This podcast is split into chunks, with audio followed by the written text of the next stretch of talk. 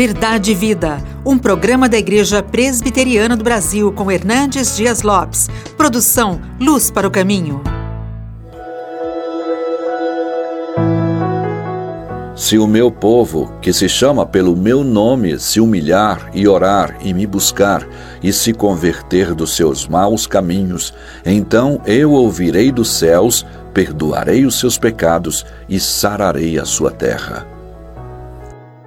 O Deus a quem servimos, o Deus Todo-Poderoso, o único Deus vivo e verdadeiro, o Deus autoexistente, infinito, imenso, eterno e imutável, o Deus onipotente, onipresente, onisciente, transcendente e soberano, o Deus Pai, o Deus Filho, o Deus Espírito Santo é o Deus da aliança.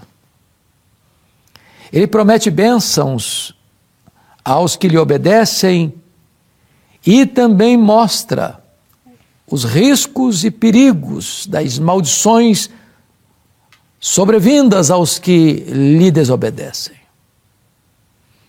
Salomão está consagrando e dedicando o templo à adoração ao nome de Deus, ao culto divino. Quando o Senhor aparece para ele e diz assim: Se o meu povo, que se chama pelo meu nome, se humilhar e orar e me buscar, e se converter dos seus maus caminhos, então eu ouvirei dos céus, perdoarei os seus pecados e sararei a sua terra. Isto em virtude de o povo se desobedecer, sofrer as sanções e consequências de seu pecado. A seca, a guerra, a fome, a perseguição. Muito das crises que o mundo enfrenta tem a ver com o abandono da genuína fé, da verdade, da palavra de Deus. E então Deus está trazendo uma palavra de esperança para o seu povo. Que se houver uma volta para Deus, Deus é poderoso não só para restaurar o seu povo, mas para abençoar a nação através do seu povo. Quais são aqui as exigências que Deus faz ao seu povo? O que Deus requer do seu povo? Veja você, se o meu povo não é aqueles que não creem em Deus, os pagãos, os ateus, os agnósticos, os místicos, é se o meu povo que se chama pelo meu nome, primeiro, se humilhar. A Bíblia diz que Deus resiste o soberbo. Onde há altivez de espírito, onde há arrogância e orgulho, Deus se põe contra, Deus declara guerra contra os soberbos, mas dá graça aos humildes. Quanta soberba, quanta arrogância, quanta tolice de homens achando que, pela posição que ocupam na igreja, na denominação, em cargos de liderança, ou às vezes o próprio crente lá sentado no banco, tem o coração altivo. O trator de Deus precisa passar em cima desses outeiros e montes. Senão, o caminho para a manifestação de Deus é bloqueado. Se o meu povo, que se chama pelo meu nome, se humilhar e orar, veja você, falta oração. Há uma escassez de oração, as pessoas estão ocupadas demais para se ocuparem com Deus. Elas estão muito acostumadas ao sabor do pão da terra para sentirem apetite pelo pão do céu. As pessoas têm tempo para uma festa, para um churrasco, para o futebol, para a política, ah, para todos os assuntos da agenda humana, mas elas não encontram tempo para estarem a sós com Deus, para buscarem a Deus em oração. Quando a oração é esta ferramenta tão importante para que a igreja se conecte com o Deus Todo-Poderoso. A oração ela junta, une a fraqueza humana à onipotência divina e conecta o altar da terra com o trono do céu. A oração aciona o braço do Deus Todo-Poderoso. Não é a oração que é poderosa. A oração é para gente fraca como você e eu. Mas a oração aciona o braço do Onipotente. É por isso que aqui precisa orar. Se o meu povo que se chama pelo meu nome se humilhar e orar e me buscar, vejam vocês que às vezes até oração, mas uma oração egoísta, oração antropocêntrica, oração pedindo coisas e mais coisas, porque muitas vezes a ênfase da igreja é num culto antropocêntrico, é numa prática ah, cristã antropocêntrica, tudo gira em torno do homem. Parece que não é mais a vontade de Deus que deva ser feita na terra, mas é a vontade do homem que tem que prevalecer no céu. Não, oração é sede de Deus, é intimidade com Deus, é comunhão com Deus, é deleite em Deus, é prazer em Deus. Não é que você vai orar para alcançar coisas, eu quero isso, eu quero aquilo, eu quero aquilo outro. Parece que Deus é um despachante celestial. Não. Oração é você entrar na sua sala, no seu quarto, fechar a sua porta, sem holofotes, sem propaganda, sem auditório, sem uh, testemunhas presentes, mas lá no seu quarto em secreto, o seu pai que vê você em secreto recompensa você e você tem o seu coração totalmente tomado pelo deleite do céu, pelo prazer da intimidade com Deus. Se o meu povo buscar a minha face. Mas agora o texto diz: se o meu povo se converter de seus maus caminhos, pecados, mazelas, iniquidades, impureza,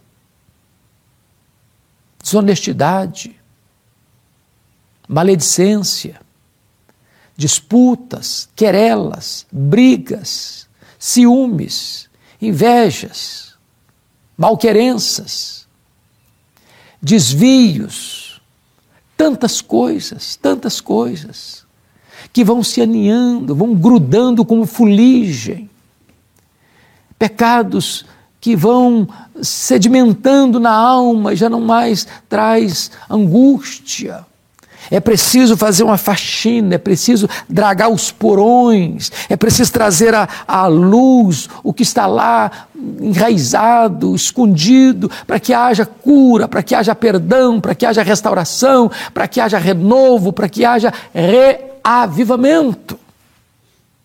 Se converter de seus maus caminhos. Isso é o que Deus requer. Mas aqui é uma promessa de Deus. E agora o texto começa a tratar desta promessa de Deus. Então, então, veja que é o Deus da aliança. Ele tem bênçãos para dar e traz o alerta do juízo, se houver desobediência. Mas mesmo num tempo de crise, de apostasia, de calamidade, de sofrimento, se o povo de Deus se humilhar, então Deus vai fazer promessa. Então, olha o que está escrito no versículo 14. Então, eu ouvirei dos céus. Os ouvidos de Deus não estão moucos, fechados. Não há um tampão no ouvido de Deus. O pecado faz separação entre nós e o nosso Deus. Mas quando a igreja se arrepende, quando a igreja se volta para Deus, quando há quebrantamento, quando há oração, quando há arrependimento, quando há abandono do pecado, então Deus ouve, Deus vê, Deus desce, Deus intervém, Deus vira a mesa da história, Deus transforma calamidade em bênção, Deus transforma deserto em oásis, Deus transforma os lugares secos da terra em mananciais, Deus transforma a crise em tempos de oportunidade, de avivamento. Eu ouvirei dos céus. Mas tem mais. Veja você comigo. Eu ouvirei dos céus e perdoarei os seus pecados perdoarei os seus pecados. Nenhum homem pode perdoar pecados, nem os patriarcas, nem os profetas, nem os apóstolos, nem os pais da igreja, nem os reformadores, nem os avivalistas, nem Paulo, nem Pedro, nem Maria, nem o Papa, nem o sacerdote, nem o pastor, nem o missionário, nem a igreja. Perdoar pecados, só Deus tem poder para fazer isso. Não há divã de psicanalista que pode aliviar sua consciência atormentada pelo pecado. Não há calmante que possa acalmar as, as tempestades da sua alma, a não ser o perdão divino. E Deus perdoa pecados. E Deus é misericordioso e tem prazer na misericórdia e é rico em perdoar. Se você se arrepender, se você confessar o seu pecado, Deus perdoa você. Deus quebra essas algemas, Deus arranca essa fuligem, Deus lava você com o sangue do cordeiro, Deus torna você mais alvo do que a neve, mais branco do que a lã. Deus perdoa pecados. Mas finalmente, o texto, o texto diz no versículo 14 assim: E sararei a sua terra. A terra está enferma, a terra está doente. Você olha para o Brasil, você vê exatamente isso doença nos relacionamentos, nas disputas. Você vê pessoas lutando contra outras pessoas, famílias contra famílias, marido contra esposa, esposa contra o marido, pais contra filhos, filhos contra os pais, vizinho contra vizinho, patrão contra empregado, empregado contra patrão. E nós estamos vendo esse clima de uh, hostilidade, de malquerença. Isso vai adoecendo vai enfermizando as pessoas, vai trazendo consequências danosas. Mas quando o povo de Deus se volta para Deus, Deus está prometendo sarar a sua terra, sarar a sua igreja e, através da sua igreja, ir curando, abençoando a sociedade, porque a igreja é o sal da terra é a luz do mundo. Eu quero orar com você. Quem sabe o seu coração está apático, talvez frio, talvez gelado. Talvez você se acostumou com o sagrado e isso não mexe mais com você.